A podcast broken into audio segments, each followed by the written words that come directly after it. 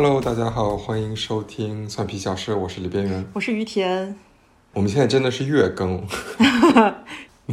我们上一个就是柏林田野那一个那一期，好像反响也没有特别的大，搞得我的压力比较大，大家可能不喜对，欢，没有人听，不喜欢我也要录，已经没有人听我们播客了。我们被互联网忘记了。嗯，对，呃，但我们今天想录一个，呃，上次说那个柏林田野那个，我们还会继续录，但是中间可能会穿插一些别的内容。最近发现，呃，跟于田聊天的时候，发现一些呃也特别有意思的话题，今天想跟大家分享一下。对，其实这个也是一直我挺想做的一个主题，就是它既是嗯跟柏林相关，然后也是我平常兴趣爱好比较大的一块儿。那么是什么呢？噔噔噔噔，来，你来揭晓吧。哦，好的，那就是柏林与电影。我们今天就想介绍一些它这个电影的故事是发生在柏林，然后以柏林为取景地的一些电影。对我们今天主要呃，先跟大家分享一下这个电影具体讲什么，然后我们大概呃一些哪些演员呀，讲哪些故事，之后我们就会讲一些呃这个场景在现实生活中，呃比如说它的历史啊，或者它现在是一个什么样的地方，然后我们最后分享一些呃我们自己这几年跟这个地方发生的故事，大概就是这么一个这么一个脉络吧。不过我想那个在呃开始之前，先分享一下最近的一些生活体验。请讲。因为我最近不有一个呃有一个就是轻断网的这么一个动作吗？哦我之前还跟于田说，然后我们还想录一期播客，但因为最近有排别的话题，就是想跟大家先在这儿简单聊一下。就我大概前两周，我大概轻轻断网的意思是，其实我就像微博呀、小红书这些都不用，呃，然后 Instagram 什么都没有用，但是有还在用豆瓣儿和和那个微信这两个，我觉得就是生活中呃还是需要。就是就是不太可能能完全抛弃的，对，其实有点类似于像看新闻和呃你一些基本跟别人沟通的工具。和摸鱼。对，主要是为什么？我就今年我就发现一个事情，有有一天就最近很经常，嗯、我会早上之后无意识的拿起手机，然后翻到那个就是社交媒体，然后去点开它。我甚至就没有一直在想为什么要点开它。我觉得这个是一个特别不好的习惯，嗯所以我就想，而且我甚至发现我身边很多就像托尼老师这样的人，他 他是一个和社交媒体绝缘的人，最近也开始沉迷于这个天哪短视频，一些短视频，我就觉得嗯，这个好像不太对。Tony 都开始看短视频了。对我那天非常惊讶，我说你在看什么？他在看那个短视频里的那个猫猫狗狗之类的。然后，然后我就想，我要过一个呃，就带有反思性的生活。我就想，这个事情我要做，到底是我真的想去做，还是某形成了某一些力量让我形成了一些习惯，让我无意识去做？然后我又想去，嗯呃，就是试一下轻断网这个事情，呃。就总的来说吧，就是一点体验。呃，我觉得其实有一点带有给我生活还是带来一点不方便。比如说，我经常用微博，我不太发，呃，但是我还会 follow，就是会有意识的去看一些，比如说像网球新闻啊之类的，这些新闻大部分都是在微博上看的。然后因为我没那一周没有用，所以我呃就没有没有办法去看这些东西。呃，其他的比如说像小红书之类的，我平常有一些搜一些信息，我还会在小红书上，这个可能也是不便。但我觉得便利，就是说带给我人生生活的一些比较好的地方是，嗯，我就是可以和一些我觉得完全没有对于我人生、我有生活完全没有帮助的垃圾信息绝缘。嗯我觉得这个挺好的，就是我已经不在微博上去登录，用我的信息去登录了，也就是说我在微博是未登录的状态。其实你也可以用，嗯我就不想他给我嗯推、对推我的东推我不想看到的东西。但即便是这样，你每天点开微博，然后他还会给你，嗯。就是推很多你根本就完全就不想知道的，就比如说汪小菲他们家的事儿，我就完全不想知道，就那些破烂事儿，他们的死活怎么怎么样，我完全不关心。但你每天就，但是他们但是每 都是我发给了你。对，这个我想要之后再说的一件事情是，嗯但这个体量是不一样的。就朋友发给我的，OK，你看一下就好了。但微博那些事情是你不管你愿不愿意看，嗯。我觉得他们就是钱也他们也挣了，然后他们还会把这些信息无意识的塞给你，让你让你去接受他们家那些破事儿，啊我就觉得就哦我我不想再再接受这个，然后嗯，其实我还会发现，你即便你不 follow 这些新闻，然后你并不会觉得你的落伍，其实你的朋友还会给你、给你给你传一些，但你看与不看，这个和你在社交媒体上他呃一股脑的抛给你是不一样的，因为朋友发给你，你还也只是单向的一两个。你哦，你看个看一眼也就结束了，其实其实不会让你形成那种呃特别压迫的感觉。我觉得这个是本质的不一样，而且呃，他们朋友发给你，其实是呃，你也你你你也从这些新闻里能知道你你不会再落不会很落伍啊，就你还会跟上时代的潮流这种感觉，嗯呃，而且我最近也会发现，我一直在 follow 一些我自己想 follow 的事情，比如消失的他男他，你知道这个事儿吗？我不知道什么事儿。哦，那就不能说了，嗯、说了我们就微博就炸了，不，我们的这个播客就炸了。哦，是吗？哦，嗯，那我感觉就是跟关于一些呃关于一些南海秘闻的事情。哦，OK，那你等会儿私下给我讲一下对。，对，私下给你讲一下。不，anyway，反正就是我觉得这一周吧，我可能，嗯，我不可能之后还会一直能能保持这个这个状态，但我觉得大家偶尔也可以，呃，轻戒网一下。嗯其实你会发现很多时间，很多时间可以可以你你浪费掉了，然后很多时间其实你可以用在更多的事情上。嗯，对，对我我其实我的人生现在有一点轻断网的感觉，就没有你做的这么彻底，而且我是有点被动清清断，哎，叫什么清界网？哎，清什么网？嗯，轻 你是什么杨永信电击 轻戒网？不是，是因为我的原因是因为在德国流量很贵，所以就是平时我在大街上，我根本就不敢刷，因为随便一刷我的流量就没有了。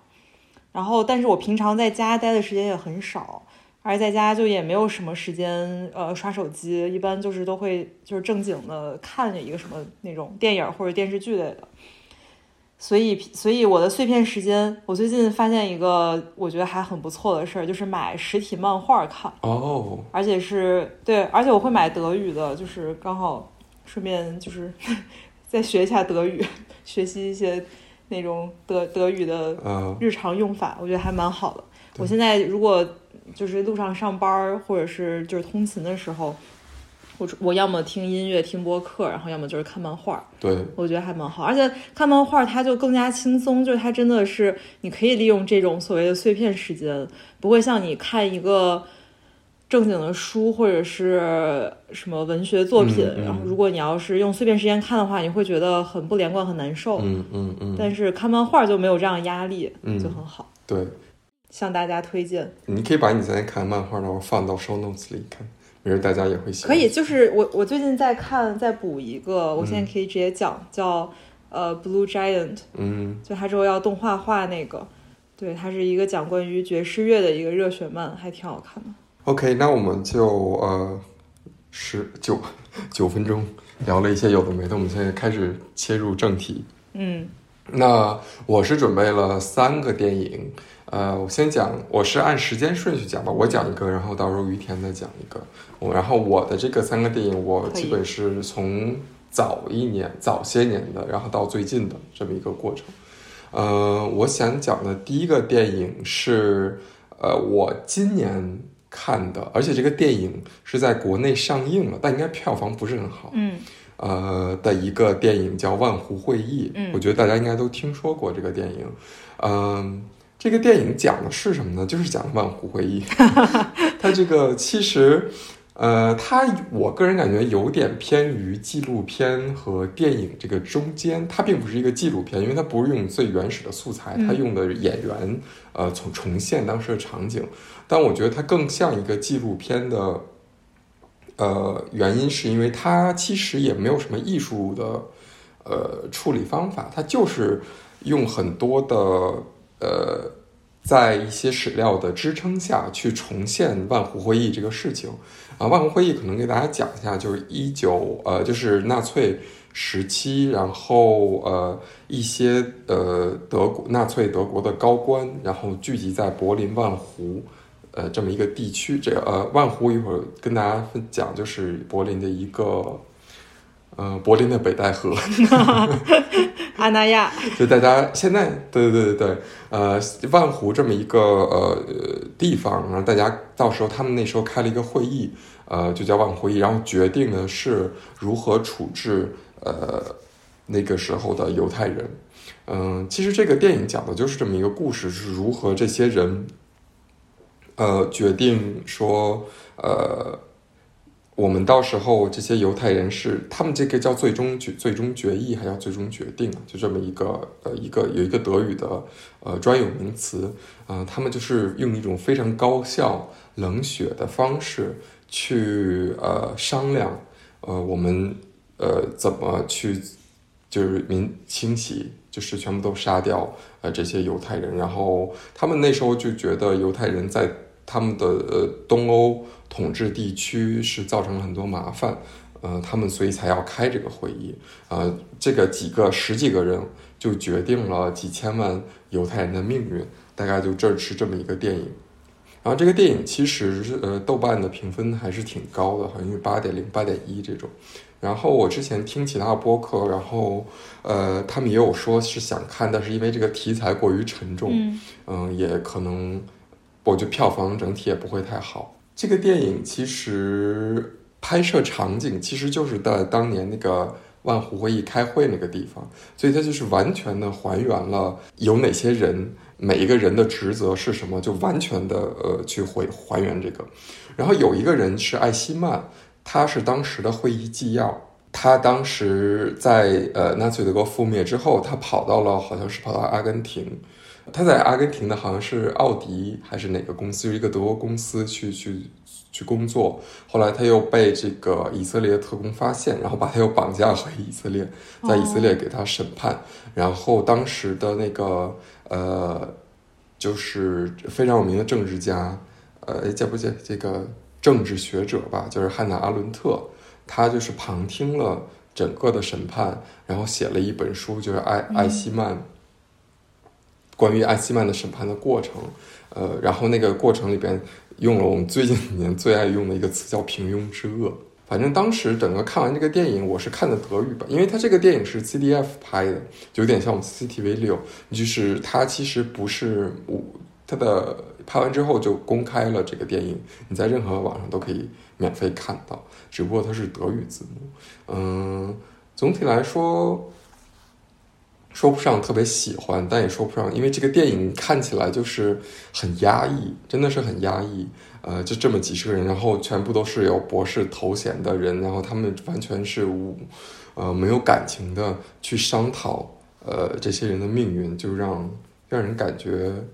嗯，作为一个纪录片，我觉得拍的特别好，就是类类似于纪录片的那种电影，我觉得拍的特别好。但是如果是一个电影的角度来看，其实它没有在结构上啊什么之类，其实也没有什么特别的创新。但我觉得是很值得，它是很德国的电影，我觉得德国人特别适合拍这种电影。就你不要给他弄什么特别花里胡哨的结构，他只要拍一个历史场景，他就拍的特别特别好。我听你描述，觉得这个电影非常的德国，就没有。一些奇妙的构思，然后没有一些精精巧的细节，然后但是就是把框架给理得很好，就德国建筑也是这样。对，但但我觉得可能有一点在于它这个题材，它是种族清洗这个题材，如果你用很艺术或者很什么蒙太奇这种这种手法去拍，我觉得可能会也会不太好，因为他就是想要表现他的冷酷和和这种呃阴暗的这种气氛。所以我觉得他并不适合特别强烈的艺术处理，我觉得他这种处理是是挺好的。哦，那这个我其实不是很认同，因为我觉得最近几年也拍了很多跟希特勒有关的主题，然后但是用一种非常戏谑，然后有点黑色幽默的方式，我觉得也不错。嗯，但我觉得用黑色幽默其实来。我觉得希特勒和这种种族清洗可能还不太一样。我我不确定，比如说你用一种幽默的手段去调侃，呃，这些人这这种这么这么沉重的话题，我觉得合不合适？呃，我我不太确认。但我觉得这个这种，嗯，我只是说他们用这种艺术手段来表现，并不是说不好。我觉得还是还是很值得看的。如果大家对这段历史想聊更多了解，呃，一下其实是挺可以看的。而且我觉得很很奇奇特一点，它它为什么会在国内上映？嗯，我我我其实反战不知道。它这个听起来有点像那个《十二怒汉》那个电影，对对，就是一个单一场景，然后大家在交流。对，嗯，大概就是这么一个电影。然后。哦，我之前看到一个好像豆瓣的一个评论说，这个电影如果你去掉这个它的内容，你只看它的开会的结构，你就会发现它是一个每一个公司都应该学的 开会手段、开会技巧，就非常的高效，没有一句废话，没有那种呃。就是浑水摸鱼的那种感觉，就是他们把这种开会技巧用到公司上，公司呃开会肯定是一个特别高效的开会手段。那我应该蛮喜欢这种开会的，我很烦在开会上聊一些有的没的。对，它是应该是一个呃讲一个开会的 workshop 来讲。对对对。嗯，要不然我们讲讲这个，刚才一直说万湖嘛，就汪 Z，柏林的汪 Z。嗯。嗯，要不我们可以讲一讲这个。关于万湖，其实万湖，呃，是一个。我刚才为什么说万湖之于呃柏林有点像北戴河之于北京，就是很多政治上比较呃有影响力的决定或者这种政治事件啊，很多都是在万湖发生的。刚才我们说这个万湖会议，这个万湖，还有其实呃大家应该都知道波茨坦会议，二战的时候，那个时候那个。其实也是是，但不是在柏林，在波茨坦，但它其实就是在万湖的边上，所以那一片呃，经常会开一些呃比较重大的呃一些政治的会议都在这边。然后我们北戴河嘛，就经常大家知道有北戴河会议，就大家会决定一些呃秘密，决定一些事情。所以呃，我觉得这个也挺像的，嗯，而且万湖是一个。可能在柏林存在感不是很高的一个，呃，也算就某一项，它可能是大家呃消就是什么消暑的圣地，对，也很北戴河，也很北戴河，对这一点也很北戴河。但其实万湖不是呃柏林最大的湖，对，柏林东边还有一个更大的湖，但万湖只是说在呃柏林辖区内，但它跟其呃。柏林这个勃兰登堡门，勃兰不是吗？勃兰登堡州的其他区域的水域其实都连着的，所以呢，应该更全部都加起来的话可能会更大。万湖它其实所谓的万湖是呃以这个湖湖的这个中心岛为呃为核心，加上旁边那些区域，它其实有一个中心呃湖心岛，湖心岛有五座桥是连着呃其他的地区，呃把这个湖心岛和其他地方连连起来。嗯，很多电影其实都在万湖拍过，比如说《暗黑》，呃，就是万湖附近的那个这种呃森林里边有拍过。还有前两年那个汤姆汉克斯演的《间谍之桥》，呃，他也是那个桥其实也是在万湖附近拍的，就是他们那个交换呃间呃交换间谍的那个场景。也是在这边拍的，因为万湖它是西，它属于西柏林，但是它的它旁边就是东德了，所以它是一个很特殊的地方。因为西万湖在呃两德统一之前是西柏林人唯一的去处，就是去玩哪玩只能去万湖，因为他又没法去到东德，所以他什么呃夏天去湖边玩就只能去万湖，所以万湖要比其他的。呃，柏林的这种湖边玩的地方要更有名，然后有钱人也更多，很多有钱都住在啊万湖那边。呃，还有一个万湖特别有名的一个娱乐项目就是帆船，那边有好多帆船俱乐部在这边，也都是有钱人呃必备的，就是有钱人呃这边装装逼，这就有点像阿那亚了。对，所以我们家现在不是呃柏林的房山了。我们家现在是柏林的阿那亚。你家过两天成为那个网红打卡地了。对，我家这个那那可能，因为我觉得它没有什么文化的，它除了这些历史性的建筑、政治性呃有象征意义的建筑的话，它其实没有特别多文化性的建筑，主要还是呃呃自然景观。然后就比方什么孔雀岛上面有孔雀之类的。就一到夏天，一到特别热的时候，人就特别多。你对万国有什么记忆？就是跟我没啥关系，然后是某一条那个轻轨的终点站，就就就是这个。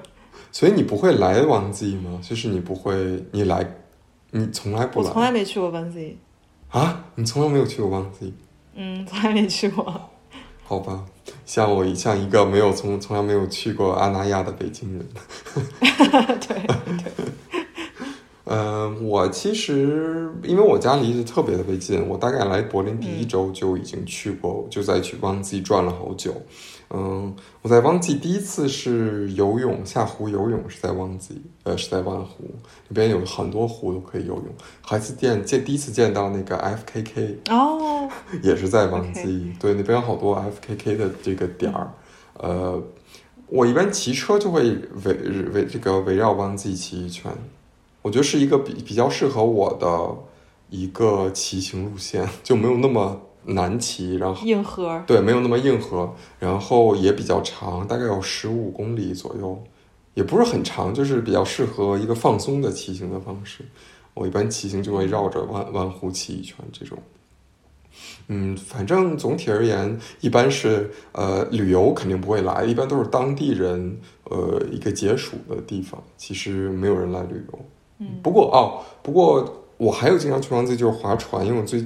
呃这两年夏天都会去划那种，不是那个呃帆船，是那种有点像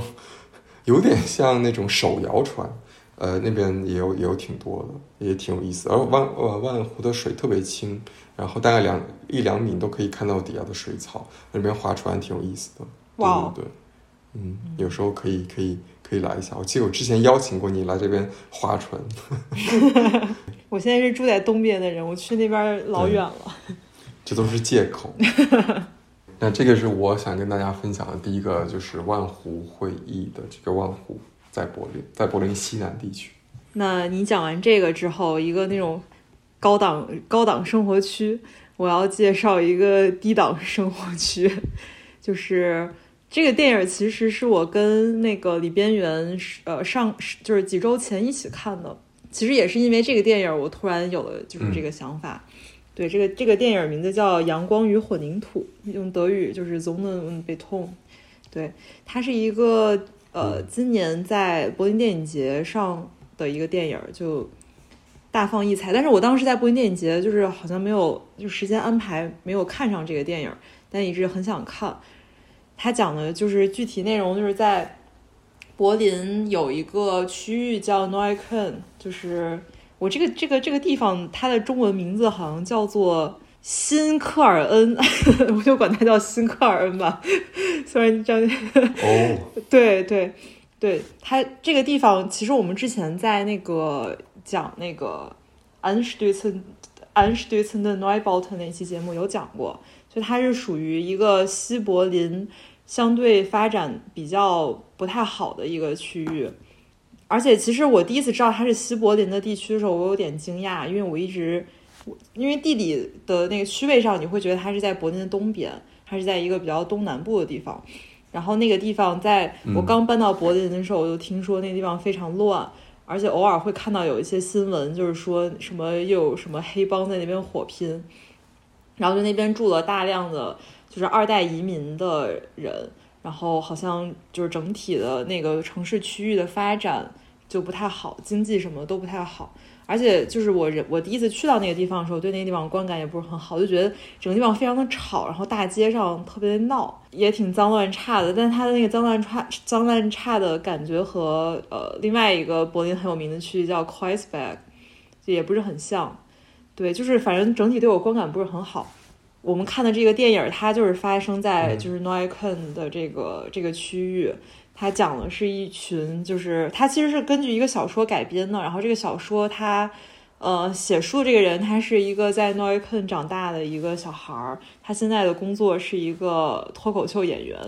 真的，他就会讲一些对是这种非常街头的一些一些内容，而且而且这个电影里面其实有很多演员，他都是在 Neukölln 长大的，而且还会有一些，当时咱们俩看的时候我也不知道，因为我不认识这些人，但他们就是一些 Neukölln。当地比较出名的 rapper 什么之类的，就还有一个有一个 hip hop 团体，然后就是或者之类这种很多人，或者包括一些嗯路人甲、路人乙，他们都是当地居民出演的，所以我觉得这个就整个这个片子这个氛围就立住了。它主要内容就讲的是有一个在 Neukölln 长大的一个小孩儿，然后他的家庭是一个那种单亲家庭，就跟作者本身也很像。然后他在他成长过程中。他一方面又还是一个未成年的学生，但是他又想就是小孩冲大人那种，然后就不小心跟一些那种在公园里面贩毒的混混和就是一些帮派吧，他们就是产生了一些局域，然后那些人就是要 就找他闹事儿什么的，所以他就在这个过程中，然后跟他的同学们然后伙伴们一起成长吧。但其实这个故事也就是两三天之内发生的，但是发生了很多大的事情，让他。就是有一些成长，我觉得这电影特别好玩。还有一个角色是他哥哥，我不知道里面记不记得？对对，我觉得他的哥哥就有点像，如呃他在小时候如果没有发生这这些事儿，或者是他就按照接着现在的这种发展发展下去，他就会变成他哥哥那样。而他哥哥这个演员也是一个 Neukölln 当地的一个 rapper，所以你能从他的那个演员的氛围里面感到就是一个那种 小混子的感觉。所以我觉得整个。电影的感觉就就挺好的，那个氛围挺好的，嗯，大家可以看一下，感受一下这个氛围。然后这个电影比较有意思的一点是，它取景于一个，嗯，如果学建筑或者城市规划的朋友们可能知道的一个叫 c o p i u s b a u 就是一个叫格罗皮乌斯的德国建筑师命名的，因为。这个这个大楼，它就是一个早些年就是五十呃四五十年代的一个德国的社会住房，因为那个时候就大家知道，那时候还是东分东西柏林，然后西柏林等于是被整个东柏林围绕着，西柏林太小了，但是人口又有增长，他们就没没有地方住，所以就要开始建一些这种当时就那个时期建筑师的比较先锋的一些想法。就是很左派的想法，就是要建一些这种很高的楼，然后整个城市规划属于一些那种效率比较高的，要么是就是中心发展，然后有几个区域这样子也可以有人住的这种，我觉得就很非常非常理想主义，然后非常社会主义的一种一种呃城市规划的想法，所以他们就盖了当时这个叫呃格罗皮乌斯住宅的楼，然后这个楼当时就是在当年就已经很高了，就有好几十米这样。但是其实我觉得这些都是那种怎么说，建筑师非常理想主义的一个想法。但其实人真正住起来这种社会性住宅，其实是蛮压抑的。虽然它的确实它的怎么说，呃，土地利用率还有空间利用率非常高，但是也是因为这这一点，其实。你在里面，就像你生活在一个很高效的社会，然后你会觉得没有自己的空间，没有自己的喘息机会，然后没有一些很多发生可能性事儿的一个地儿，所以其实住在里面的人是非常的压抑的。所以就算是在这个电影发生的二零零三年吧，这个地方。已经就是不属于什么东西柏林了，所以住在这儿的人还是有一种很压抑的感觉，而且可能更由于就是这个住房居住的条件太差了，住在这儿大部分都是一些嗯收入不太高的人，所以就是弄得整个这个居住环境就是更加的不好。所以这些小孩儿在这样的地方生长，然后他们可能更多的是会经常就是在外面，比方说公园什么，跟朋友。一起这样子这样子玩，所以我觉得城市的这些绿地也很重要，就是发生一些呃一些事情的地方。嗯，作为一个建筑师的视角，就是到此结束。李边缘可以谈一下对这个电影的看法。我觉得这是一个呃 New Queen 的日常，它其实它其实没有呃特别强的戏剧冲突，我觉得。哦，嗯，它，但我个人也挺喜欢的，就是，呃，嗯，有吗？是吗？你，它也有点让我看，有点看我像看一些人类学家去拍某一个地区的呃那种视频的民族志的感，当然当然那种视频民族志是完全的记录性质，然后这个是有故事的。它它虽然说没有强冲突的，它也是有故事的。而且我觉得，呃，就是如实记录啊，或者他们的那些语言呐，都特别的接地气。而且你会，而且我作为一个从阿那亚来的人，也不是，就你真的我，哎呀，我觉得说起来可能让人觉得有点，有点，有点。小题大做，但其实你真的在呃 Van Z 和 c e l e n d o v 这边，你是看不到，完全看不到 New Queen 的那种景象，很少，真的非常少。嗯，当然从建筑学的肯定也是，这边是完全没有那种楼的，这边全部都是那种呃，除了我家以外，我家是这个有钱被有钱人围着的一个 ghetto。这边大部分人，你家就是 t e l e n d o f 的那个 Copius 吧？我我们是 t e l e n d o f 的 New Queen。对，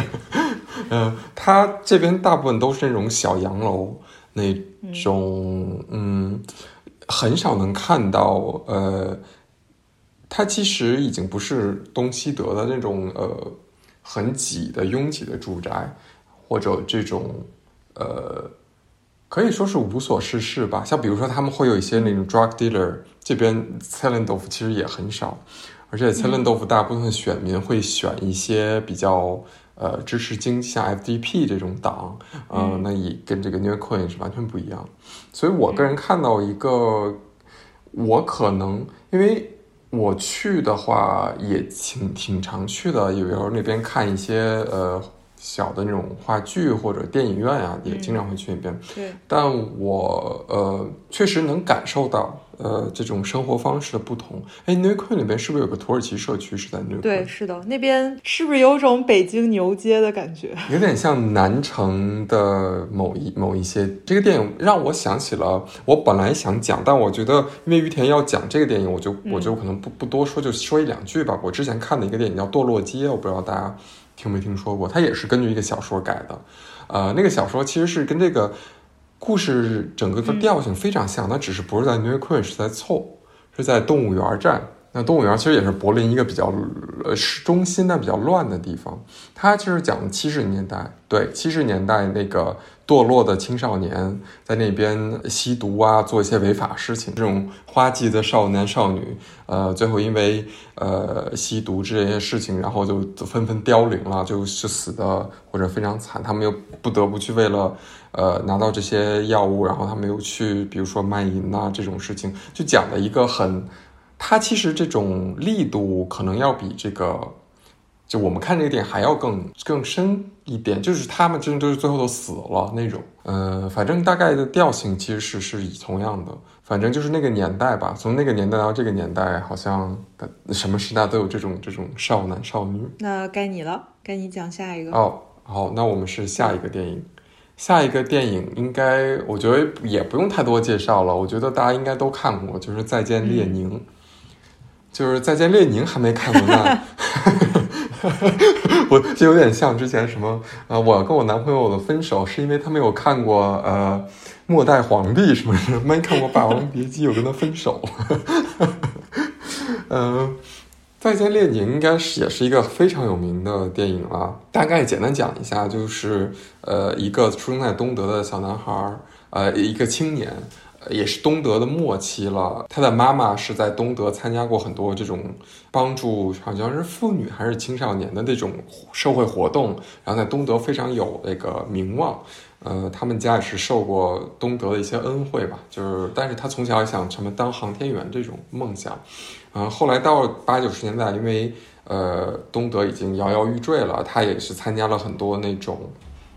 抗议活动，有一天就被他妈 在那个路上看到他参加抗议活动被警察抓走，然后呃他妈就气得就晕倒了，后来就得病了，嗯，然后他为了呃他妈出院之后，为了不让他妈受太大刺激，呃就跟他说，呃他妈出院的时候已经两德已经就是柏林墙已经倒了，东德已经没有了，但是他妈因为他们家都是呃世受呃。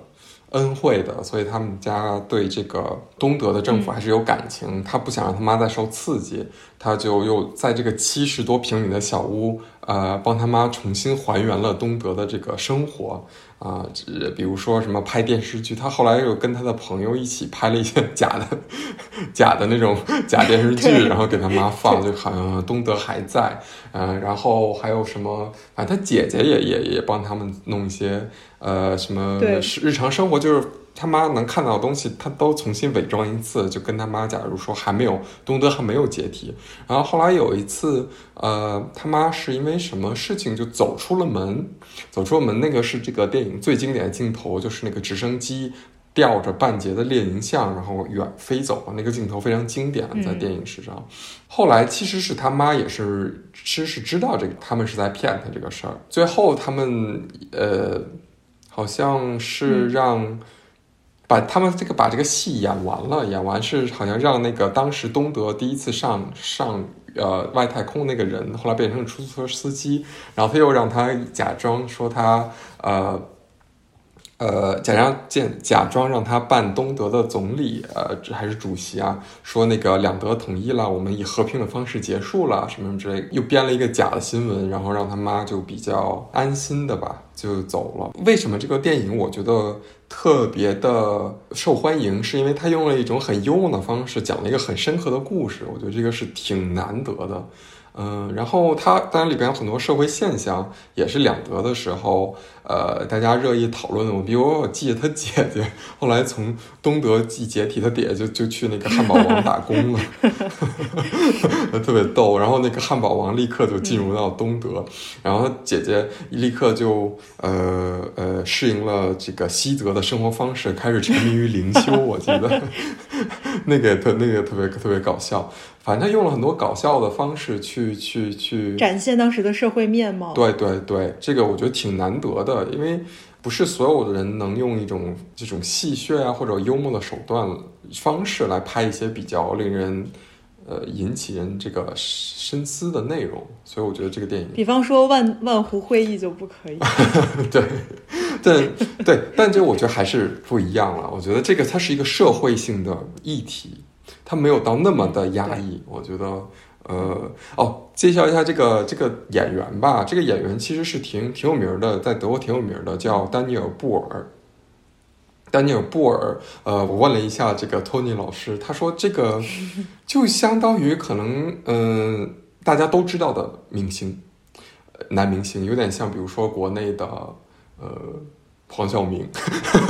为什么说突然？我刚才脑子里面第一反应也是他，因为不知道为什么，因为他这个年龄，你不可能说现在小鲜肉他这个年龄不到，他是那个年代的，他可能现在已经四四四五十岁了，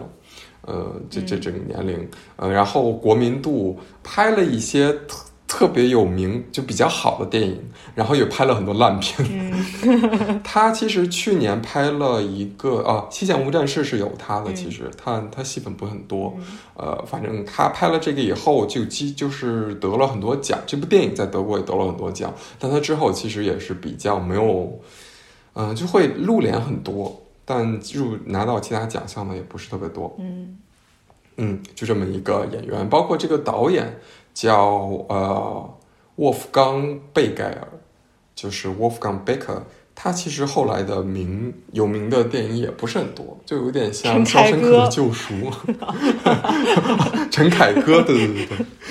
德国陈凯歌。但我觉得不是，因为我觉得陈凯歌虽然后边拍的片子不如《霸王别姬》，但是他的热度是有的。但这个我我我个人，我至少我看的德国片子里，可能他这个热度都都比较少了。除非你可能学电影，真的会会对他一些这个这个见解。但我我看他好像不是特别活跃了之后。反正这个电影其实是呃名垂青史了，这个在不管是电影史上，还是在德国电影史上，呃，都是一个不，它的社会意义也也挺也挺也挺重要的。我第一次看这个电影的时候，我就立马想到了《我爱我家》和平女士失忆那一集，就很像，就很可爱的一个那种一个故事。对，我觉得你觉得我们有这一类的电影吗？我爱我家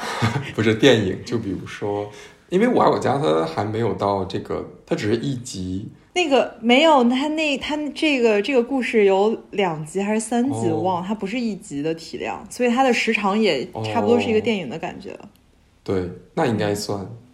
但我也不知道，我好像国内的电影我还没有见过特别特别多。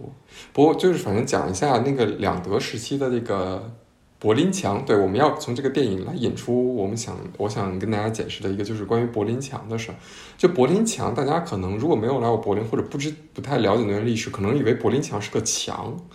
其实它不只是个墙，它其实是一个有宽度的一个一个区域。嗯，它从东德开始是先是一个墙，然后是这种铁丝，呃，先是什么铁丝网，然后有这种呃布在地上那种那种叫什么刺，防止你防止你偷偷跑过去的，对对，然后还要防那个车冲撞的，它是一个有宽度的地带。所以它并不只是一个墙，它最后一个才到到马上要进入西德的最后一道防线才是一个墙，因为它中间还有像什么瞭望塔呀这些。如果大家来到柏林墙遗址，你就可以看到那边博物馆，它是一个呃一个地带，所以并不只只是不并不仅限于一个墙，嗯，这么一个范围。你知道柏林墙是哪哪哪几月几号被拆除了吗？嗯。我光记得是，哎，等一下，我想想，我记得是应该就是十月四号吧，是不是？就是德国的统一日，好像是十，我记得是十一月十一月九号。那那个德国的统一日十月四号，那个还以为统一柏林墙拆除的时候，西东德并没有瓦解。哦，因为柏林墙是一九八九年拆除的，然后东德两德合并是一九九零年。所以它中间还有一年的时间，所以那段时间其实挺有意思。就那个时候的东德啊，呃，就是在苏联控制下，这个社会主义国家里边比较表现比较好的经济。但因为到了呃八十年代，呃戈尔巴乔夫上台以后，他其实是奉行了跟之前那个勃列日涅夫的时候不一样的是，他慢慢就不太干涉社会主义国家的这种运动。因为他也是无无无意干无力干涉了，因为那个时候苏联已经就走走下坡了，呃，那个时候八十年就是八八年八九年的时候，东德有很多的这种像电影里反映那种呃游行，大家对那个呃拆除柏林墙是有很大的这种愿望的，希望能希望能开始。但其实东德不是第一个从这个社会主义这个阵营里边脱离的，是波兰和匈牙利要更早。那个时候柏林墙没拆除的时候，很多人是一绕到呃，嗯，匈牙利来跑到西德。那个时候，然后那个时候，那个东德还有个想法，就是说，呃，我们慢慢慢慢，呃，给大家一些呃权利，因为他确实是呃这个呃社会的这些运动，让他们也疲于。管理啊，没有办法管理，他们就想，我们可以先把，我们先把，比如说先拆除柏林墙，慢慢慢给一些呃人们这个政治权利之之类的，慢慢慢慢过渡或者以后合体。但其实大家已经忍等不了了，就是要一个非常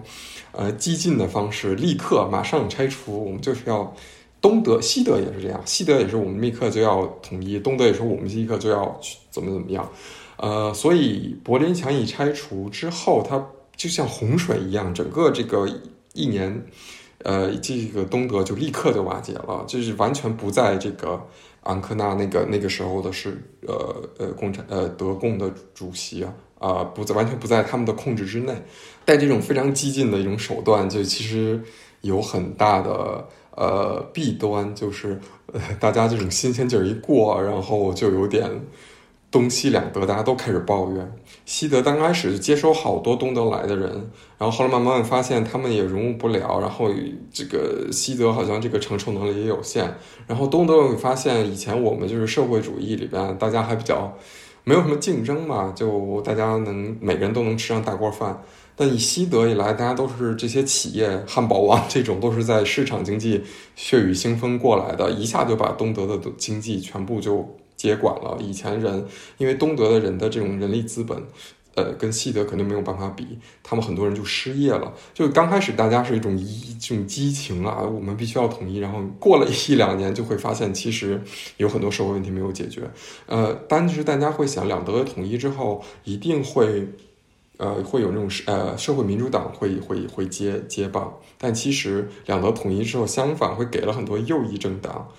呃一个机会。其实上台的是这个呃基民盟，是科尔的政府，所以呃到现在为止，其实呃也两德的积怨吧没有完全消失。只是说经济上可能差不太大，因为我最近我们还不还想录一个那个就是柏林田野，我我去去和这种比较右的人去聊天的这个博客嘛，我其实到时候可以再跟大家细说，其实他对这种嗯非常激进的东西还是非常颇有微词的，对，就大概就是想分享这么一个关于柏林墙的，所以你对柏林墙有什么？记忆吗？我记得当时柏林墙要拆的这个事儿，好像也挺逗的，就是有点乌龙。就是当时大家问那个呃，我我好像是问市长还是谁，然后就说这个柏林墙能不能拆，然后他说说一个类似于嗯，也不是不可以，然后大家就哇冲啊！是吗？是刘浩存吗？是吗？怎么不行呢？然后就上去开始就就是等于是民众自发的，然后就开始把这些柏林墙拆了。嗯，我觉得这个还挺挺随意的，这个事儿发生的，其实是有点失控了那个时候，对对，因为太多人就是要那个大家整个东德的管理也没有那么严格了，然后那些呃意见人士他们带领的一些难民，可能就是完全就是像潮水一般的，嗯嗯，因为西德也一直在，因为你记得那个拆除之前，好像那个像。那个平克·弗洛伊德好，他们还在那边办那个演出嘛？在对对对，不在那个西德那边办演出，就是大家就是一腔热情要统一，但统一以后的问题其实是嗯延绵很久。对，说到这个，我就想到了我我之前也在节目里面提过的一个有点类似于像纪录片的一个电影，叫《B Movie》，就它里面它是用一个音乐。音乐人的视角，然后去记录当时呃东柏林、西柏林，然后以及柏林墙倒塌的这个社会变迁吧。就是其实是当时一个很喜欢音乐，然后在音乐行业工作的人，他记录他他自己有一个小的录像机，然后他记了很多片段，然后在零零年前后把它剪成了一个电影儿。对，大家也可以推推荐一下，大家可以看一下。我我记得我是来柏林的第二天，我就去柏林墙遗址了。嗯，第一天去的 One Z，第二天去的柏林墙遗址。对，巡礼。我我不知道我在播客上有没有跟大家讲过我在呃柏林墙非常不好的经历，就是我被人拿拿那个笔扎。哦，讲过吧？讲过，讲过，讲过。讲过，嗯嗯，对，那就是就是那个事儿，就是因为柏林墙那边是一个呃。你说的哪一段柏林墙啊？有很多柏林墙。是 Nordbahnhof 那边。哦，那就是 Nordbahnhof。是。还是你说的是 Ostbahnhof？就我家附近那个。不是你就有很多涂鸦那个。不是不是不是那个 Galerie，是 Ostbahn，呃是 Nordbahnhof。Nordbahnhof 那边还有那个不现在不有博物馆，还有那个哨塔嘛？那边就在那边，呃。那个是大家，然后然后呃，好多游客都会去，然后有那边有很多，就是那个对对对，嗯，然后那边呃会有人让你签名、捐钱什么的，我就没弄，然后他那，然后那个人就会拿笔扎我，我说德国人怎么这样？对啊，其实 也他们其实算是呃难民的一一些，对对对对对，嗯，反正。我第一第一次对于这个柏林墙 不太好的，不太好的，嗯嗯。那么说到这个这个 Checkpoint Charlie，我就可以引出来我要讲的第二个电影。对对，因为其实我对这个地方非常的熟，因为我们公司在这个附近。如果知道就是对柏林比较熟的人就知道这一站叫 Kochstrasse，然后我们公司在一一条街叫 Charlottenstrasse，然后跟它交接的是那个呃。黑的是他色，就是反正就是这一片吧，嗯。然后我要讲的第二个电影叫《维多利亚》（Victoria），它这个电影真的非常有意思。就是我觉得，哪怕对于柏林没有很、很就是吸引或者很喜欢或者很了解的人，也可以看一下，因为它首先它的题材是一个，呃。一镜到底的一个题材，而且它不是那种类似于像什么鸟人，它是那种呃，就是伪的一镜到底，它是真一镜到底。嗯，这个电影有一百四十分钟，然后它就是发，它讲的是一个发，可能从呃，凌晨四点半，然后到七点，就是这么一段时间发生的事儿。然后他真的就是在这个时间段，然后完全不停歇的所有人，然后这样拍完了整个电影。而且他特别巧的是，他拍摄的这个街区真的就是我们公司在的那条街上，就是包括他，他就是那个，因为这个电影就是一开始女主她是从一个。地下 club，然后上来，然后在大街上碰到了几个年轻人，然后就跟他搭讪，然后他们就莫名其妙的开始一起玩儿，然后又进入到什么他们住的公寓的楼顶，然后又去那种 s p a t y 就是一个那种二十四小时便利店去买买酒，然后再包括后来就是他们又发生了一些一些事情，就是完完全全就是我公司，然后包括以前我住的那个地方的，就这块发生了，而且我看这电影的时候就是。呃，我已经就是这个电影是二零一四年上映的，好像，但是我是就是去年两年前才开始看才看的，所以就是当时我已经对这个是这个地区很熟了，然后我等于完全就是在带入我现实生活中在看，因为他他们一些取景的那那种便利店啊，然后咖啡馆什么的，完全就是我每天都会去就是经过或者去进去的一些地方。我就感觉是一种我下班了之后，然后这个地方发生了一些事情，对，所以看起来特别代入，但也挺可惜的，就是这个电影里面一些发生故事的场景，什么咖啡馆啊、便利店什么的，在疫情期间，然后也拆了，然后就被一些那种连锁的咖啡企业，然后就给接手了。我觉得就是看着也挺唏嘘吧，就因为新冠这个事儿，然后导致一些这种。很社区的咖啡馆，社区的小经营，呃，个体户，然后被时代的这个冲击到，被资本吞并。对对对，嗯。然后他的这个故事题材跟犯罪也有，还有什么黑帮也有一些关系。哦，所以它是有故事的，不光不是只是用记录的。OK。不是不是，它不是它不是一个纪录片儿，它就是一它真它就是一个剧情片儿，而且就这个电影在拍摄的时候，一开始它也没有完全写很很详细的脚本，因为它没法儿就是一呃一个就是一镜一镜的拍，它都是就是大家就排练，就是从这个地方，然后大概讲这些话，然后再走到这个一个什么地方，然后再拍，然后最后对最后他们可能就是彩排了几次之后，然后最后在。呃，就是某就是最后一次录制的时候，就是从四点多拍到七点，我觉得太帅了，太挺酷的，好实验，对，非常非常实验。然后他拍的那种，你的身临其境，其境感觉很强，而且就是你可以想象成，你真的就是一个，你有一天你从一个 club 一个酒吧出来，然后你只是想，然后准备回家睡觉，第二天接着上班，结果你就莫名其妙遇到这这群人，然后就发生了一些，展开了一些。你完全意想不到的那个经过，然后你到我到后面看的，我就是说，天哪，太多了，太多了，好累啊！我好想回家睡觉，我不想去面对这一切。就他给你的这种精神和情绪上的压，也不是压迫吧，这种冲击挺大的。我我觉得这个拍摄手法我特别喜欢。他所有的是演员，他其实没有和拍摄的时候没有和路人有互动，是不是？没有，因为都是凌晨，所以大街上也没有太多的人。嗯。OK，不过挺有意思的，我肯定会会去看一下。后面就也出现到了一些，呃，什么黑帮啊这种，就是有戏剧冲突的地儿。对，而且他的这个这个主角这个女生就叫叫 Victoria，她不是一个德国人，她是一个来这边打工，然后想实现自己一些梦想的。然后就 我看着感觉也是有一点代入感，因为我觉得像那个查理那那个。那边其实也是一个游客比较多的地方，但其实其实就是真正到我公司的那个区域就还好。虽然说他那边离那个什么犹太人博物馆那些还有点近，但是嗯，我觉得还好。我觉得他不是非常的游客。我个人觉得那是一个挺商业化的地方，我不知道我个人理解对不对。嗯，不是不是那个那个很商业化，就是它不是真的在。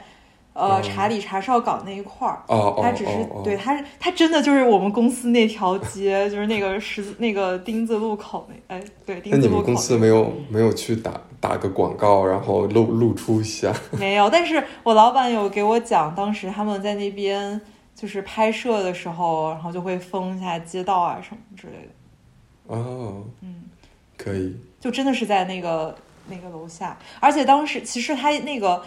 那个地下，他一开始出现的那个地下 club 那个没有那个地方，就那个地方不存在一个一个 club，、它也是就是临时为了 这个电影他搭的景。我感觉这个电影就是他没有非常展现怎么说柏林一些像我们刚刚会讲到的柏林墙啊这种东西，但是它对于我真的是一个很非常特别的存在，因为它就是在我的街区发生的，帮你实现了一种自我表达。对，特别自我表达。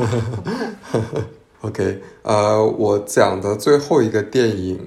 呃，是也跟移民电影有关。它其实是二零二零年的，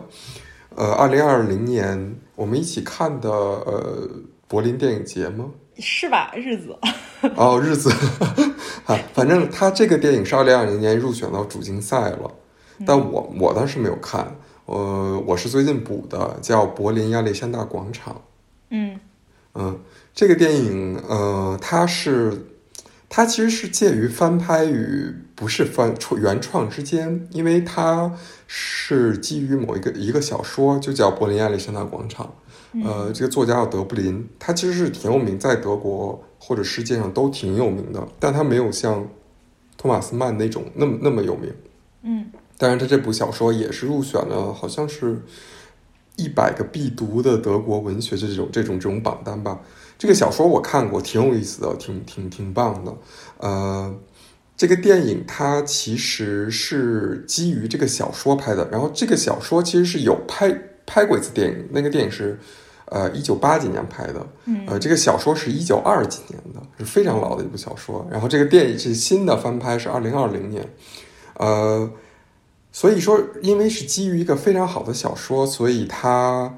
的整个的故事的结构啊、流流向是基本没有什么问题，嗯，它不会有特别大的逻辑缺陷之类的。对，嗯，但是它是为什么我说它是介于翻拍与不翻拍之间的？它把所有的呃这个人场景故事都搬到了现代，因为一九二零年跟现在不一样，它它的主人公是一个从非洲来呃来跑到德国的难民，啊、他呃，我开始跟大家讲一下这个故事吧。比如这个是，我就讲这个二零二零年翻篇这个故事啊，他就是一个呃呃非洲来的难民，他来的时候他就想我要在德国实现呃梦想吧，就是我要在德国落地生根。他其实是一个特别好的人，嗯，心思也特别好，然后只是因为呃他是难民，然后又是黑人，找不到工作，然后就只能在一个打黑工。呃，但是他有一次打黑工，好像挖煤还挖矿了。他有一个工友就受伤了，他就就是把他搬出去，然后叫了警察。然后那个工那个工地的头就说你不能叫警察，因为你叫警察，医生就会来，医生就会来，就会发现我们是黑工，所以就把他给开除了。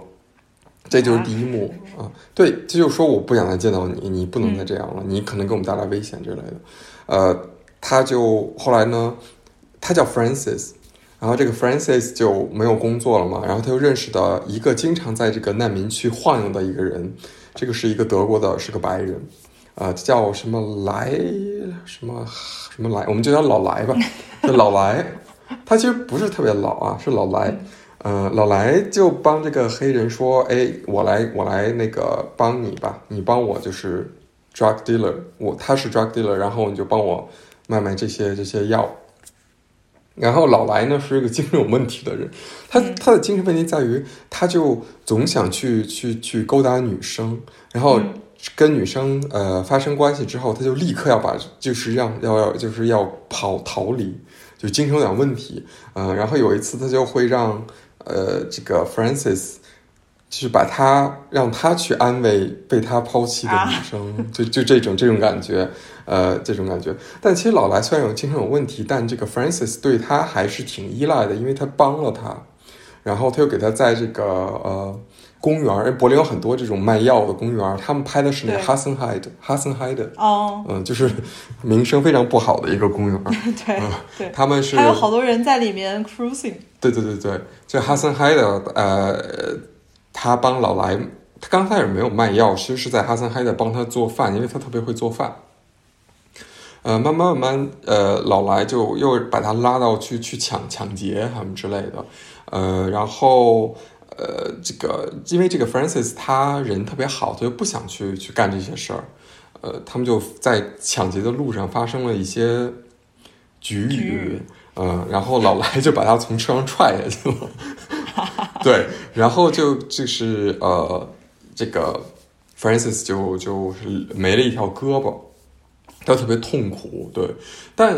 呃，后来就帮被他又被一一个女黑人，就也是黑人的一个女的救了。这个女的之前是因为他们同一个黑人，这女的是在一个她是在一个酒吧，这个是好像是酒吧老板还是什么，他们和 Francis 认识的，所以他又救又救了他，然后他们也认识老来，反正就是他们都认识，嗯，然后救了他，就说你要呃。不能再跟这个老赖在一起玩了，他就是有病，这个人。嗯，他有病。对对对，呃，然后他他们就为了照顾他，呃，又给他找了一个呃女生来照顾他，也是一个德国女生，呃，叫米子，我们就管她叫小米。呃，小米其实是，呃，她是是一个妓女。呃，然后小米 小米这一这一段我觉得特别有意思，我给大家说一下，小米就是一刚开始给大家印象是一个。呃，就是特别爽快啊，特别飒的那个那种女生。嗯，她就有一个镜头，就是她去这个干活的时候，去酒店的时候，她就会说啊，我已经在我们声色犬马的生活太习惯了，我总是能把男人玩弄于股掌之中。呃，这一个客人对我来说也不过就是一个客人，什么？然后结果下一个场景就被那个人算计了。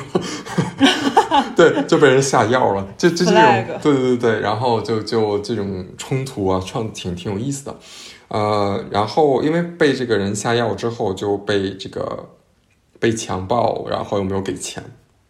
然后他就很很生气，然后 Francis 就帮他报仇，呃，就有点就是我去去到那个男的那儿，然后把把那人打一顿，那有这种感觉，然后他慢慢慢慢，他们俩就有了情愫。啊，然后 Francis 就就爱上了小米，然后小米就是还是要做这个妓女的工作，然后 Francis 就可能不愿意让他去做的事，他就又回去找老来了，然后老来就是说，呃，说我愿意继续做，帮你做这个 drug dealer，呃，后来就做特别好，他在这个跟这这个哈哈森嗨的混出了名声，甚至这这个整个这个大头，就是甚至管这个老来的大头。都都对他另眼另眼相看，就觉得你挺牛，就整个你就哈森嗨的这这个生意就你来管了，王对，就特别牛。然后老来就特别的嫉妒，然后有一次他们又去抢劫的时候，把这个呃这个不晓他们车开特别快，然后那个大头那个车翻了，这个 Francis 想去救他。但是老来说：“你先去救别人，我来救。”然后结果老来就点了根烟，然后把这个，然后在他身上倒了很多酒精，然后就把这个大头给烧死了。然后老来就变成了这个，这个，这个，这个黑帮的头头。嗯，就他就来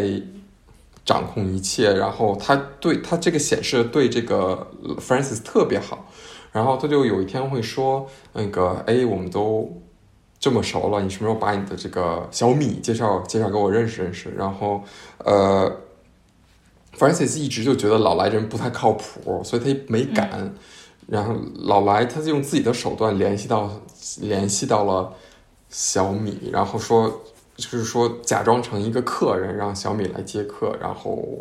就他们又在发生一些局域，就就是说你小米说你就不要再烦 Francis，我们想好过日子。然后老来说他就是我从非洲捡来的一个星星，他必须在我的控制之下。这种这种，他们俩就是就要猛，因为老来就是有精神病。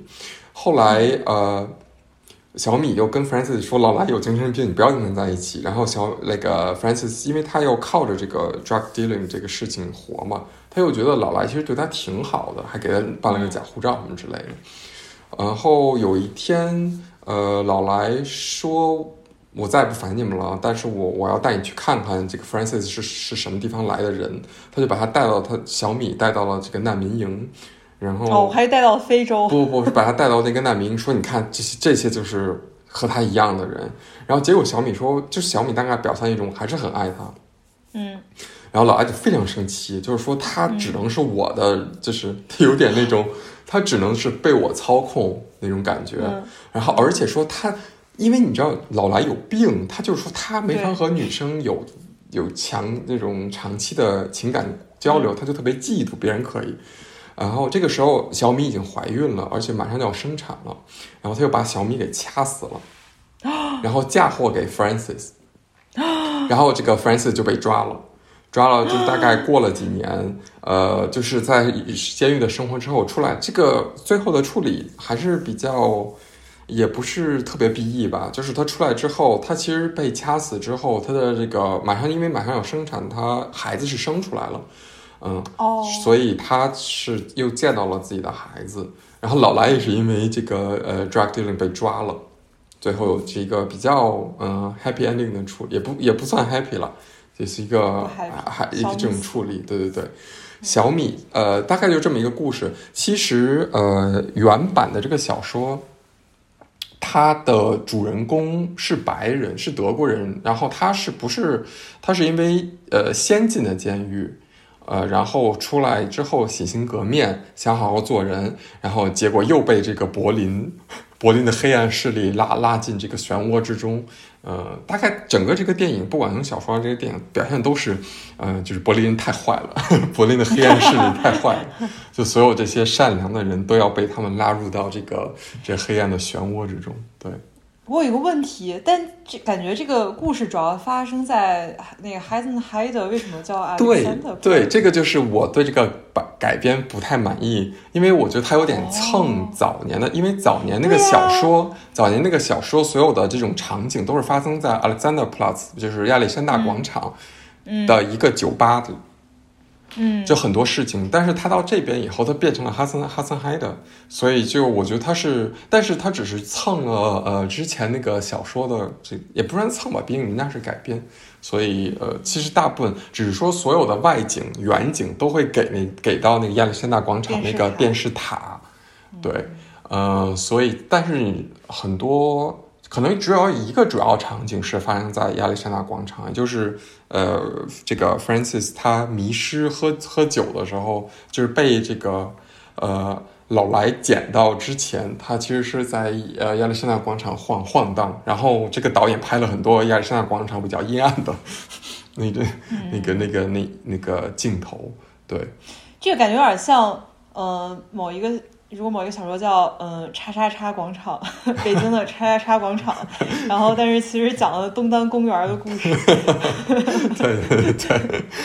他呃，这个电影我我其实想说，我特别喜欢小米，呃，这个角色和这个演员啊，这这里边所有人我都演员，我觉得演都特别好，尤其老来，老来其实是演的特别好，呃，他其实去年也演了《西线无战事》，而且是一个挺重要的角色，嗯，然后小米这个角这个演员我特别喜欢他，我不知道你知道不知道前前段时间奈飞上了一个德剧叫什么红复仇什么 Cl Cl Cleo，就是一个东德的女女生，后来被人陷害，她从监狱里出来的时候再去找人报仇，这就是这么一个德剧叫 Cleo 还是什么，好像也是她最近在德国特别火，她有点像呃。亲切的金子，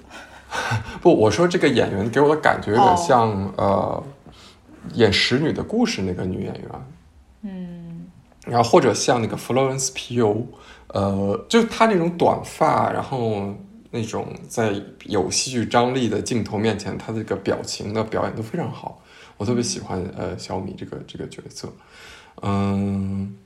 老来演的也特别好，他这个神经病演的也特别特别特别特别有意思。总体来说，我觉得它因为是改编，所以有一些场景还是有一些不太合理。比如说，他被从车从车上踢下去之后，胳膊没了这件事儿，呃，他是他是从医在医院里接受治疗，他不太可能再回去，他可能会被送送遣返啊，或者怎么样，送到难民营，啊、这个是一点不太合理的。对对对，嗯、第二点合不太合理的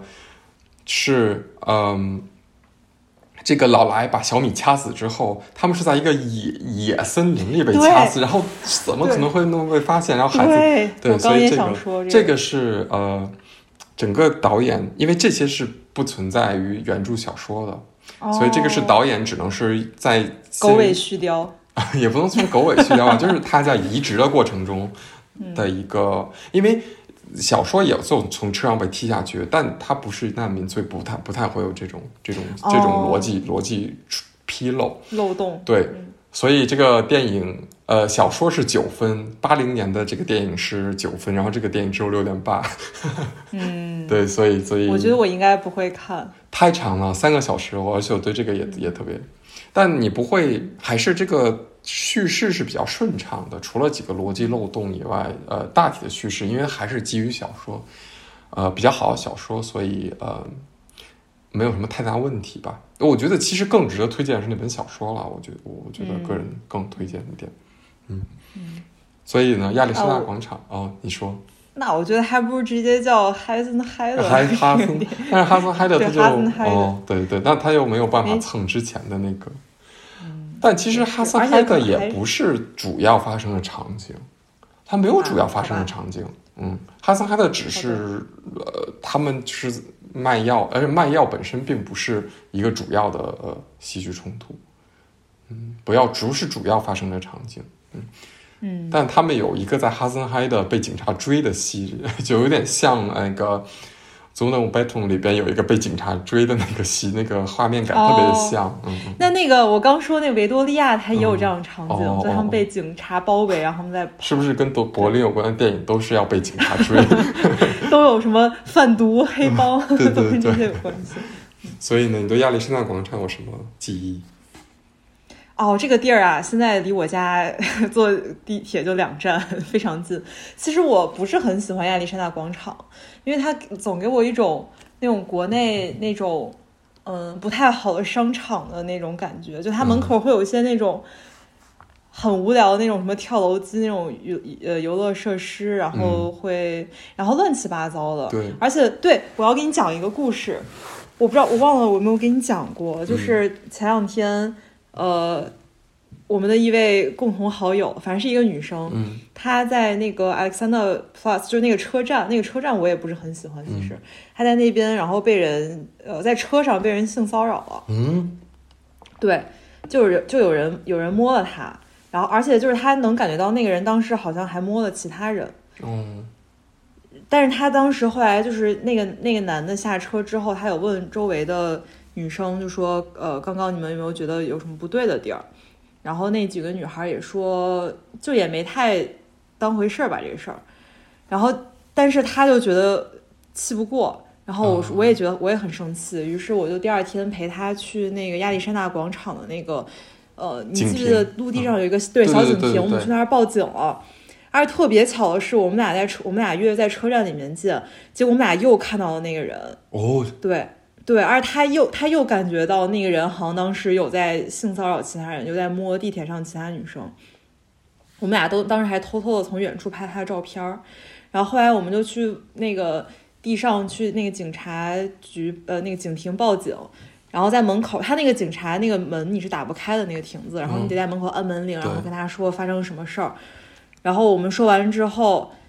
就从里面，然后过了很久出来了一个警察。然后我当时一看那个警察那个那个样子，我就觉得完了，我们这个事儿肯定没有一个很好解决方案。他就是一个很高大威猛的一个德国白男，中白男。然后就是他那个人说话的时候，全程没有用眼睛看过我们。嗯。然后他就边抽烟，而且他一开始他出来的时候，他拿了一根雪茄。嗯。就他边在抽雪茄，我们而且我跟我朋友一开始以为他那个那个人只是出来抽烟的。没想到他是来处理我们的案件的，他就边抽雪茄，然后边就是就是正眼都没没怎么看过我们，然后边听我们把这事儿讲完。讲完之后，他就说：“所以到底这个人他是在偷你的钱，还是在就是在摸你？”然后我朋友特别生气，他就说他在摸我，他没有偷我的钱。然后后来这个人，然后他就这样嘬了几口之后，然后就说：“那行吧，跟我进来。”然后我就我就我跟我朋友就要进那个亭子，然后结果那个警察就说，然后就把我挡住说你不许进，嗯，然后就把我朋友一个人叫进去了。我觉得整个过程非常的压迫人，嗯，然后再加上他到最后就是用这种方式，然后只叫了我朋友一个人进这个亭子，然后没有让我进，因为我觉得我来报警的目的就是为了想让他不是他不是一个人，嗯对吧？然后最后他最后还是一个人进到那个亭子，然后去做了整个笔录。关键，然后他还给我出来的时候给我讲做笔录的过程，我就觉得就是挺过分的。就那个人，他就拿了一根铅笔和一一张小破纸，可能感觉是那种超市买完东西的那种收银条那种，然后就非常潦草的记了一下，然后也没有记呃我朋友的，就是详细住址什么的，他都没有记。然后就说好吧，这事儿我给你反映一下。然后之后就就也没有下文了。对，对，我觉得啊，这个现在我觉得你们应该反映一下警察这个事。对，是的，我们是想投诉他。嗯，但其实，但我觉得可能也比较难，因为他只是你，我觉得你只能投诉他的态度，或者说，而且我们，但是起码我们从中知道了一件事情，就是呃。你不能去拍这个性骚扰的人，因为你拍他，你其实违法了。对，对，起码然后拍到他正脸了是吗？对，就告知一下，哈哈，告知一下受到性骚扰的女生朋友们，不要光明正大的拍下别人脸，这样否则你可能反而是犯违法的那个。而且我们也问了，那以后发生这件事儿怎么办呢？然后那个警察就说：“那你要第一时间打电话报警。”但我觉得就非常可笑，因为我又不能拍，我没有证据，那我报警了，那我顶什么用呢？就没有任何的这事儿没有。我觉得我我不知道，因为我在德国其实很少。就听到呃被性骚扰，因为我觉得一个，因为在日本的话，就是经常会发生这件事情。对，痴汉，因为日本它因为太过于经常发生了，如果一个发生这件事情，大家就是已经是流流流程化，所有人都会这个立刻这个下一站的警察就会上来，会像处理一个非常呃怎么说呢？嗯，他们已经非常知道怎么处理这件事情。嗯，我觉得在德国可能还不是。呃，或者可能，在德国他们不把这个当个事儿，甚至我不知道，我觉得反正就做的很差这个事情。对对对，我觉得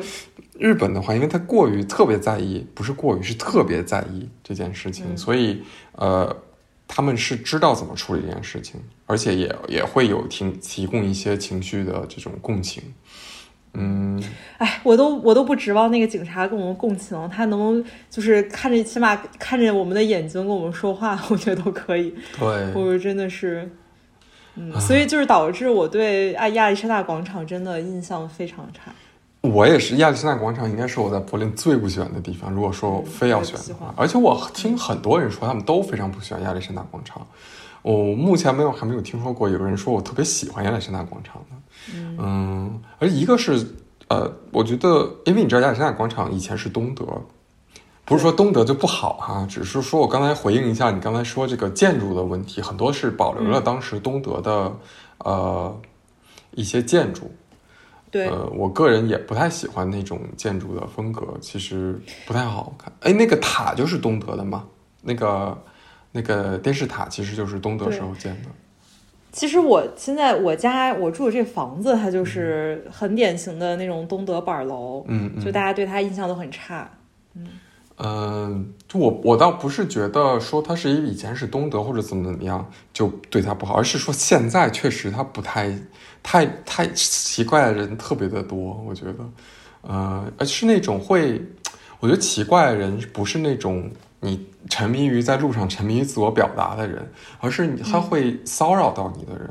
很多，对啊，嗯，我觉得尤其我个人经历是在亚历山大广场和和动物园站都都有，对，嗯，对，这两个东德东柏东西柏林的市中心真的 太差劲了，对，我觉得没有人管管，嗯，我觉得你沉你我我个人认为，呃，比较。不太能接受的是，我能，我可以认为说，你可以有在街上，你再怎么奇怪，你走路怎么样，你只要不影响到别人。但如果你影响到别人，这种这种事情太经常了。而且我觉得那个，我觉得那那个那个警亭的，因为我知道你说那个警亭，那个警亭特别的显眼。对，嗯，那个警亭，我觉得每天接到报警的人应该超多。我记得好像之前看过谁呀？不知道小红书还是哪有之前有推过一个说说在亚历山大广场说丢了什么东西，然后基本上太经常了这个事情发生。嗯，呃，然后我记得有德国朋友不是住柏林的，他来柏林就是去亚历山大广场买点东西，就说哇，这个地方真的太太令人讨厌了，再也不想来这个地方。对我也不太喜欢。嗯，但是亚历山大广场其实是，如果你学德语或者怎么样，是一定会出现在你的课文里的一个一个一个地标。嗯，所以我觉得应该也算是柏林数一，我觉得它应该比呃比动物园更有名一点。嗯嗯嗯，我也觉得。它可能会在那种像什么呃旅游旅游介绍里边都会出现这个这个名字。嗯，对，是的。虽然那个电视塔也没什么好看的。对，而且那边不有一个世界世界钟也是哦，呃，那个东德时期留下来的，我可以再简短的再说上两三个作品，可以我就不具体讲了。好，对，一个就是，嗯，有一个我跟那个李边缘都挺喜欢的一个德国演员汤姆希林，他演过哦，两这不是我我男朋友吗？不是吧，你男朋友不是叫 Tony 吗？怎么就变成 Tom 了？汤姆托尼西林，对他演过两个电影，都是在柏林取材的，一个叫《欧男孩》儿》，一个叫《法比安》。嗯对这两个电影，我觉得就是可以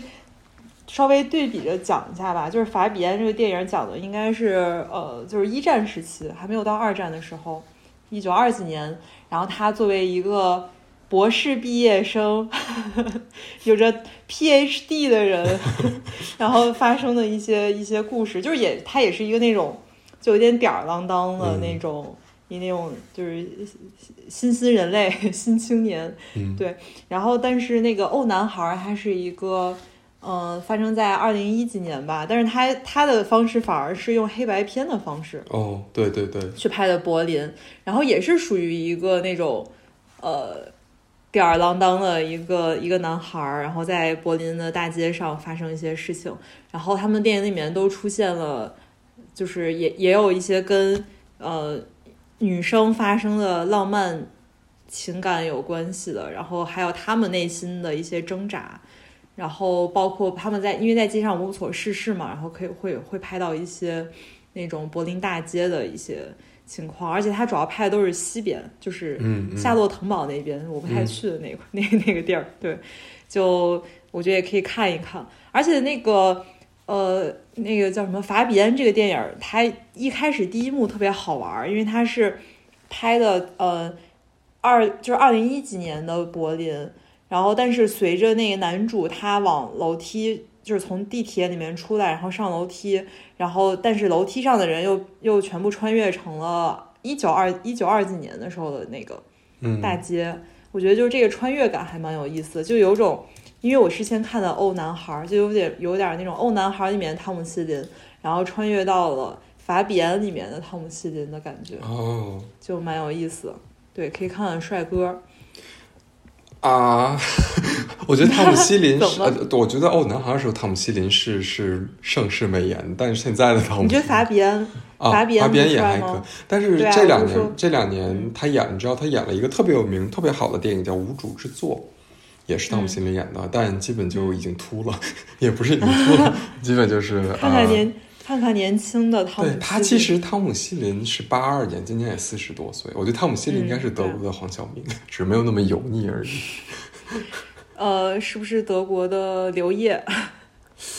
刘烨跟黄晓明，因为他有一点病病的那种，有点蔫哦蔫的感觉，有点那种痞痞的感觉。对对，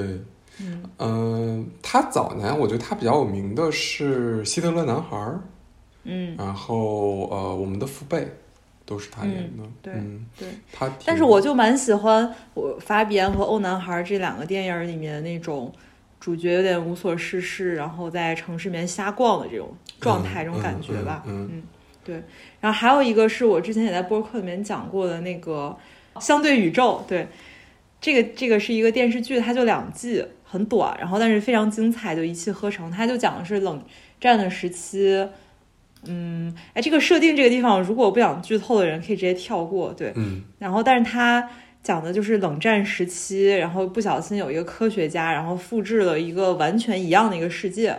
这两个世界就是从冷战时期，然后就开始慢慢的分化成为两个平行的宇宙。然后但是其实这两个宇宙它之间，他们高层是有也有一些联系的。然后只有世界上少部分的人知道这个就是镜像世界的发生。然后他们要经常会交换一些，比方说这个这个世界产发明的硬盘这种东西，然后去跟另外一个世界发就是产呃发明的什么疫苗，然后他们去做一些交换这种。而且，但是就有一个人，他从中就是要一个一个杀手，然后他要去打乱这两个世界的秩序，而且慢慢也发现，就他们高层之之间，就这两个镜像世界的高层之间也有一些局域。就是这样子一个故事，然后从中就我觉得比较妙的一点就是，这个电视剧是在呃新冠之前拍的，但是呢，因为有一个世界里面他们有一一个呃流行病毒，有一个呃对，然后所以你会在电影里面就看到那种二零一七年的波茨坦广场的地铁里面，然后就有人戴着口罩走来走去这样子的场景，嗯，我觉得还挺有意思的，挺有意思。啊，它是英文的还是？呃，其实主要是英语的，因为就是这这个专，他们专门有一个组织去管理这样子的，就是管理这个世界的真相，有点像光明会什么之类的。然后他们就呃，里面雇佣的基本上都是说英语的人，就他们这个组织里面内部说的是英语。行，我之前看过，其实我还是想继续看，但我看了一集，不知道为什么就没有往下看，但可能我。也也还想，因为我这个设定我一直挺喜欢的，包括像那个高保奇人那种设定，我都挺喜欢的。嗯，对，对，高保奇人也我也是，但是他那个剧拍的不太好，所以他比小说差了很多，所以我没有看完，我就看了一点。点 OK，呃，我们马上对下，我们最近你有什么特别想看的电影吗？在哦，我们下周要去看哦，那个那个啥吧，那个奥奥。奥本海默，奥本 Barbie，Barbie 我应该是不会对，下周我就下周我们会去看巴尔，不是不包括于田 的，我们要去看巴尔比。你跟谁？你跟黄焕？我们下周不还是要去露天影院看？哦，对对，《银翼杀手》导演剪辑版。这边的呃，这种露天影院也是最近我才开始去比较多的，我觉得也挺有意思，在那边。看的电影，我们之前看那个《Zonen Beton》就是在露天影院看的。OK，那今天就跟大家分享了这个电影和柏林的故事。嗯，那我们下下一次节目应该不出意外的话，还是我来分享田野的这个这个一集。我期待一下。好，那我们 OK，让那你选，那你选一下吧。我们我已经两个课题，两个选题已经准备好了，一个是呃和这个右翼的。德国的右翼的这些支持者，还有一个是网荒，你想听哪个？我们可以这样，我们可以在那个评论里面，也不是评论里面，就是现在好多这种呃播客的平台，它可以投票，我们可以投一下票，然后没有人投，反正这两个我都可以。然后，然后，然后，那我得硬讲，那你得给我找个台阶下。就是反正不不管怎么样，我起码是可以投这一票的。行哦，你是决定性的唯一一票。对对对，行，我决定了。那个当年中华人民共和国首都是在西安还是在北京？那你背叛了西安。OK，那我们就录到这儿，下次再见，拜拜。请大大家积极参与投票。拜拜，拜拜。